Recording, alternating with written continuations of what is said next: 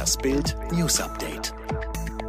Der Bundestag hat am Freitag den schrittweisen Kohleausstieg in Deutschland bis spätestens 2038 beschlossen. Das Parlament verabschiedete außerdem ein Gesetz, das Hilfen von 40 Milliarden Euro für die Kohleländer vorsieht. Nach dem Bundestag hat am Freitag auch der Bundesrat grünes Licht gegeben. Die Abstimmung über das Gesetz zum Kohleausstieg fand per Hammelsprung statt. Das Bundestagspräsidium war sich zuvor nicht einig, ob es bei der vorherigen normalen Abstimmung eine Mehrheit für den Gesetzentwurf gegeben habe, sagte Sitzungsleiter Wolfgang Kubicki. Der Wirkstoff Remdesivir wird in Europa unter Auflagen zugelassen. Das Medikament kann nun bei der Behandlung schwerer Fälle von Covid-19 eingesetzt werden.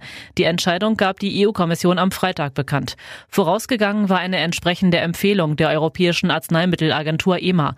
Damit ist es das erste zugelassene Medikament gegen Corona überhaupt. Ursprünglich wurde Remdesivir 2003 als Medikament gegen das Ebola-Virus entwickelt, bekam aber keine Zulassung.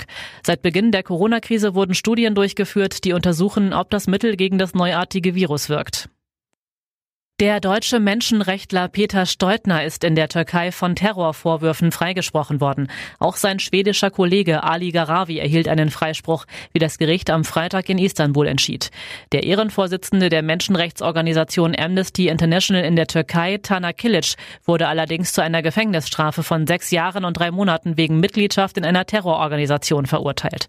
Steutner, Garavi und acht türkische Menschenrechtler waren Anfang Juli 2017 bei einem Workshop in der Türkei zu dem Steutner und sein schwedischer Kollege als Referenten geladen waren, unter Terrorverdacht festgenommen worden.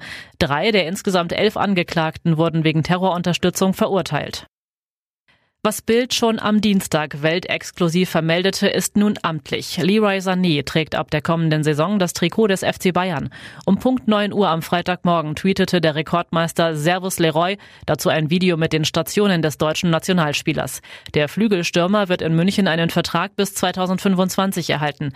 Nach Bildinfos kostet Sané weniger als 50 Millionen Euro. Als vor einem Jahr über einen Wechsel verhandelt wurde, war noch von etwa 120 Millionen Euro die Rede. Ein Kreuzbandriss am 4. August 2019 hatte damals den Transfer verhindert.